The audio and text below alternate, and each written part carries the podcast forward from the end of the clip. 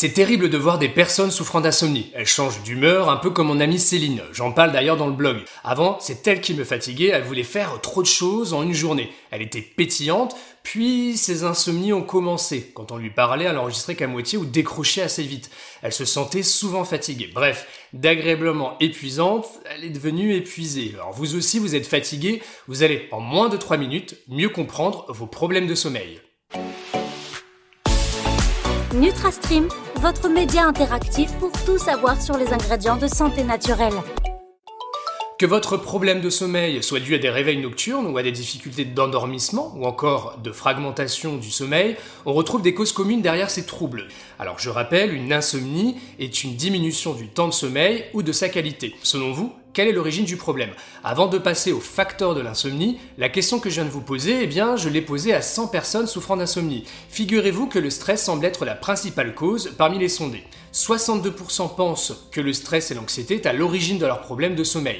13% ne connaissent pas l'origine de ce problème. Enfin, 7% pensent que cela est dû au changement de lieu ou rythme de vie. Le reste correspond à d'autres origines, hein, comme l'âge, le déséquilibre alimentaire ou encore la dépression.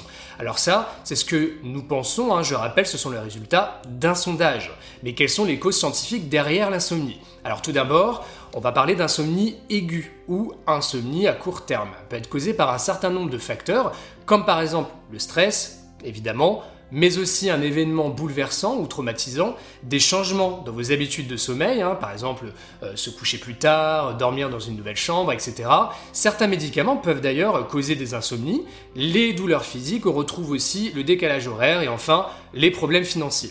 Alors si l'insomnie dure au moins 3 mois, on parle d'insomnie chronique. Cette insomnie chronique peut être primaire, c'est-à-dire qu'elle n'a pas de cause connue, ou secondaire, qui est liée à une autre condition notamment. Par exemple, l'apnée du sommeil, le diabète, des conditions médicales troublant le sommeil, comme l'arthrite ou euh, les maux de dos, la consommation de drogue, la ménopause, on retrouve aussi euh, l'hypertrophie euh, de la prostate, l'obésité, des inconforts digestifs ou encore des problèmes psychologiques comme la dépression.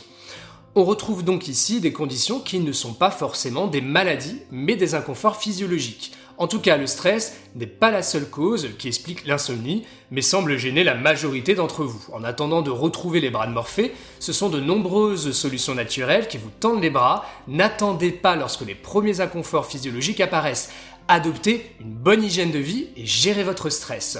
D'ailleurs, abonnez-vous aux vidéos et podcasts NutraStream pour ne rien manquer. Et si vous voulez avoir plus d'informations sur les troubles du sommeil et des solutions naturelles pour vous aider, dont les ingrédients de santé naturelle, son qui sont vraiment efficaces, hein, cliquez sur le lien en descriptif de ce podcast. Je vous dévoile les meilleurs rien que pour vous. À très bientôt